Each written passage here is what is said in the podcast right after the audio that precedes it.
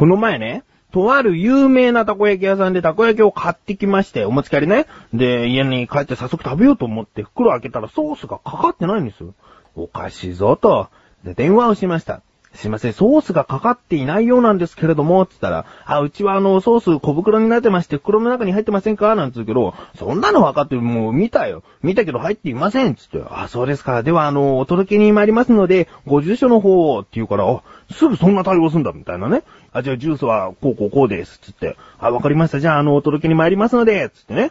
あ、そうなんだ。もうすぐ届けてくれるもんなんだなと思って待ってました。うん。で、そしたら5分後ぐらいに電話がかかってきて、でもうちからそのたこ焼き屋さんって、車でも、そうだな、10分ちょっとかかる場所なんですね。だからまだついてないなと思うんだけど電話かかってきて、で、家の方に目印ってありますかね？って。え、そんなこと聞いてくんの？と思うじゃん？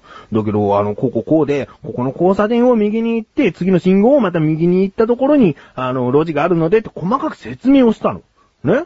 踏んで、あ、わかりました、つって、で、電話を切っ、3分後くらいかな。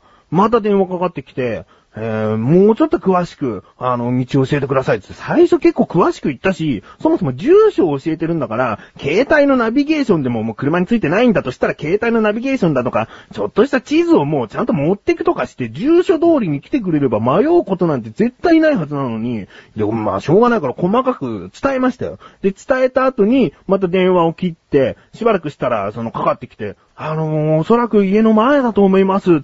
家の前だったらピンポン鳴らせばいいだろうと思って、でも、家の前っつうからね、ちょっと玄関開けたら、もうその人がいて、もうすいませんでした、って。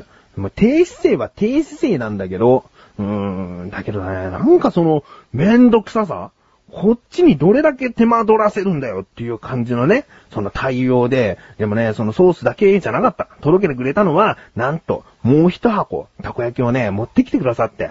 うーん、ありがたいなと。えー、ここまで手間を取らせてしまったけれども、たこ焼き一箱分の、その、おまけがあったから、まあいいかなと思って、で、家の中に持ってきました。ね、ありがとうございました。つって、持って行きましたよ。で、じゃあ、あの、たこ焼き早速食べようかなと。一つはもう、出来たてだしな、なんつって、この袋から出したら、もうびっくらですよ。そのソースは、その、持ってきてくれた分しか入ってない。何を届けに来たのって感じじゃない？そのソースをありきでもう一箱プラスまたそれ用のソースってことじゃないの？ソースとその一箱しかないから、結局その元々買ってあったたこ焼き用のソースはないから、何もうこのたこ焼きは食べなくていいですみたいなことかよっていうね。なんかもう意味のわからない、そのなんだクレーム処理？うーん、まあ、自分のはね、クレームとは言ったものの、クレームじゃないよね。別に、だってこっちは、その、当たり前のことをしたと思う。うん。まあ、そんなね、ちょっとしたクレーム関係の話を、これからしたいと思いますので、えータイトルコール後にお話ししたいなと思います。そんな、クレーマーは大嫌いな自分がお送りします。菊池のなだらか向上心。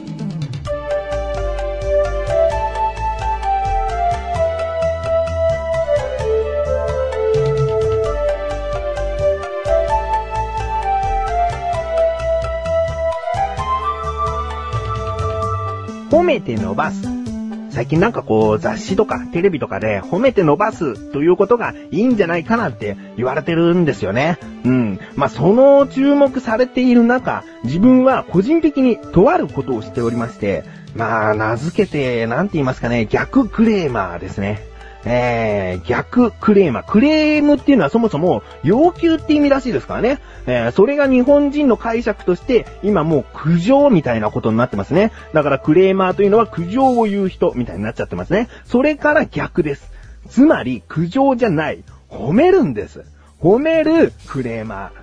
逆クレーマーっていう言葉にします。えー、それをしてるんです。うーん。どういうことかというと、あのー、この前ね、この見た目が髪の毛ボッサボサで、えー、前髪が長いせいか、前髪を後ろに持ってきて女性がつけるようなヘアピンで留めてる、で、体型がボンレスハムでできてますみたいな体の人ね。で、メガネかけてて、一見こう、なんだろうな、言い方が悪いかもしれないけど、ネクラな感じね。うん、そんなような店員さんがいたの、コンビニに。で、たまにしかそこのコンビニ行かないんですね。で、こういう人が働いてるんだと思いながら、まあ自分は買いたいもの買ってレジに行きました。そしたらね、その人の手さばきもうなんか見事で、の商品をこう、バコードピーピーピーってやる速さも速いし、えー、自分はその間に結構早めにお金を出す人だから、もうお金は置いて待ってたんだけど、レジもピーピーピーピーともう、すぐ打って、で、袋詰めて、でね、自分は個人的に嬉しかったことなだけかもしれないけど、もうね、何も言わずともう、その食べ物に対するお箸とかフォークとかをもうすぐささっと入れてくれるのね。で、ゼリーとかあるともうスプーンも必ず入れてくれるの。その入れ方もなんかね、すごく、なんか綺麗だなっていう感じで、で、最後のお釣りの渡し方、鮮やかな手つきによって、何にも嫌じゃないんだよね。ちょっと触れたの。触れたんだけど、全然嫌じゃない。その、手も下から片方の手は添えてるんだけど、触れないの。触れたっていうのは、あの、上からお釣りを置くときに爪のあたりがちょこっと、その手のひらに当たっちゃったぐらいで、だけどね、なんか、最小限に動いてるって感じがしたね。うん、なんか、気持ちいい接客をされたわけです、要は。で、これをね、なんか、まあ、自分は最初、そういう目で見ちゃったよね。暗な人なのかなと、ちょっとなんか抵抗あるなっていう風に見ちゃったでしょでね、こういう風に見ちゃったこともあったせいか、この人は褒めたいと思ったの。見事だったから。で、携帯電話で、そのコンビニの、まず、サイトに行って、店舗検索して、えー、ここのジュースだからこの店舗だな、つって電話をしまして、で、もしもし、〇〇ですってね、電話出て、すいません、今あの、買い物したものなんですけど、つって、で、明らかにクレーマーっぽいでしょで、その、今買い物したものなんですけど、は、はい、どうかなさいましたでしょうか？つって、その電話に出た人は、そのレジ打ってた男性じゃないの。女性でおばさんだから、きっとそのコンビニの、あの、奥にいた、ちょっと立場が上の人かな。あの、印象的にはそういう風に感じて、あどうかなさいましたでしょうか？つって。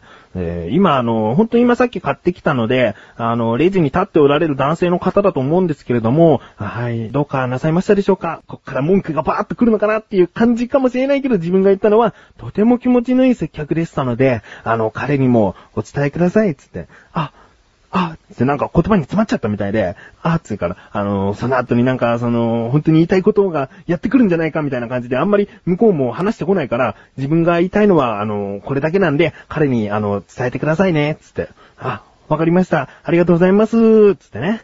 なんか向こうの人も最終的にはちょっとなんか、喜びの感じが伝わってきた。うん。ありがとうございます、と言われて。で、自分はね、もう電話切って、ああの彼もきっと今頃ね、その電話出た女性の人から、なんか接客が良かったって言われてたよ、つって。あんたもうこれから頑張ってね、みたいなこと言われてるんじゃないかなと思って。えー、そう考えると、そう想像すると、自分もちょっとこう、気持ちが晴れやかになるというかね、えー、そういうね、逆クレーマーっていうのはね、誰も不幸にしないよ。うん、店側の人も、これから頑張っていこうとか、思うだろうし、自分もなんか気分がいいもん。うーん。だから、この逆クレーマーを、ちょっとやっていこう。あこれ聞いてる人は、この苦情なんていうのは、もういくらでも出るから。嫌なところっていうのはいくらでも出るよ。うん。だから、その、いいところをむしろ褒めていくことで、そのお店もきっと盛り上がっていくだろうし、そういう接客が続いていくんだろうから。うん、いいんじゃないかなと思うんですよね。どうですか？まあ、あの、たこ焼き屋は一切褒めるとこないけどね。あれはダメ。小高的文化発信ということでね、まあ、文化を発信して、まあ、そんなにまだ立てないんで文化っていうのも、まあ、正直、成り行きでついちゃった名前っていうのも正直あるんですけれども、まあ、それなりに文化っぽいことを言っていく。ということで、そんな小高祐介がお送りする小高菊池の小高カルチャーは2週に1度の水曜日更新です。さようならさあ、コーナーに参りましょう。自力80%。このコーナーでは日常にある様々な疑問や質問に対して自分で調べ自分で解決していくコーナーでもあり、リスナーの方からのご相談やお悩み解決していくというコーナーです。今回もメールが届いております。ラジオネーム、トマトンさん。ありがとうございます。本文。どうも、翔さん。香水に関しての質問第2弾です。お、第1弾はちなみに前回お話ししておりますので、え気になる方は聞いてみてください。えー、今回もよろしくお願いします、こちらこそよろしくお願いします。では、本題。私の職場には香水がきつい女性が2人いました。はい。せっかくいい香りなのに、近くを通られると顔をしかめざるを得ないきつい香りです。そのうち一人が職場を辞めることになりまして、勇気を持って聞いてみました。すいません。失礼を承知で最後に聞きたいことがあるんです。なんでそんなに香水がきついんですか？すると、え、そうなの？と意外そうに言われました。香りがきつい人の大概がやはり気づいていないようです。また逆に香りを体全体に振りかけて身にまとっている状態なのにきつくない状態な人もいます。そこで質問というのは香水の適量を知りたいのです。翔さんなりの回答お待ちしております。それでは、ということですね。いますね。もう街中で通り過ぎてこの人香水きついなって思う人います。えー、まあ、今回翔さんなりの回答お待ちしておりますっていう、なんか、ちょっとボケてもいいような感じで書いてありますけども、ちゃんと調べてきました。今回の疑問いきます。香水の適量ってどれぐらいなの？ですね。調べてきました。ここからが答え。まず、つけるタイミングがあるそうです。だいたい人に会う時間の1時間前ぐらいを見計らってつけるのがいいんじゃないかと言われてるそうですね。えー、また外に出かけるときというのは少なくても30分前ぐらいにはつけておくということがいいみたいです。うん。まあ、香水っていうのはつけたての時が結構きついみたいなので、そういった、えーいつつけるかということに、まず注意した方がいいみたいですね。そして、量ですね。量は、もちろん人それぞれになるんですけれども、大体、スプレーワンプッシュ、または1滴2滴程度で十分と、えー調べた中には書いてありましたね。うん。で、その付け方というのは、まあよくあることなんですけれども、直接、その手に取って、首筋や耳たぶにちょんちょんとつけるやり方ですね。うん。まあスプレータイプだと、そのまま首筋とかにシュシュとかね、洋服にちょっとシュシュってかけたくなることもあるんですけれども、それはやっぱり、その匂いのきつい人、もしかしたらトマトンさんの職場にいた方はそうやってつけていたのかもしれないですね。うん。で、香水の付け直しっていうのが外出時にあると思うんですよ。まあ、香水というのは、あの、前回聞いていただければわかるんですけれども、種類によって持続時間が違うので、まあ、早く匂いが消えてしまうものもあるんですね。うん。なので、その付け直しの仕方なんですけれども、これは、改めて、この手に取ってちょんちょんってやると、またつけたばかりの香りになってしまうので、足元あたりにワンプッシュ、シュッとやっていただくと、どうやら、いきなり強い香りになるわけではなく、えー軽く付け直されている状態になるんじゃないかなということなんですね。えー、どうでしょうかね。香水というのは、こう、匂いがきついだけあって、こう、丁寧に使わないと大失敗しますよね。えーあ、つけすぎちゃったつって匂いを消すことっていうのはすぐにできないじゃないですか、外にいたら。うーん、だから気をつけて使用した方が良さそうですね。いかがでしょうか、トマトさん。香水のこと相当詳しくなられたんじゃないですか？自分もおかげさまで、えー詳しくなりましたね。つけないけどね。つけないけど詳しくなりました。ありがとうございます。こういった感じで日常にある様々な疑問や質問をお待ちしております。投稿フォームよりなだらか向上心を選択して、どしどしとご投稿ください。以上、自力80%でした。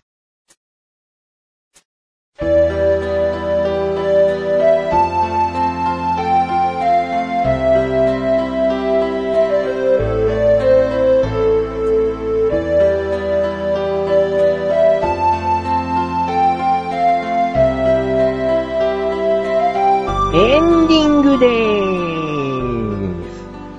今回話した逆クレーマー、もし、いい接客だな、気持ちのいい態度だったな、とか、そういうことを感じたら、ぜひ、その方に伝えましょう。その方というより、会社に伝えるというのも、あの、逆に良かったりしますからね。すぐに、その人への評価につながります。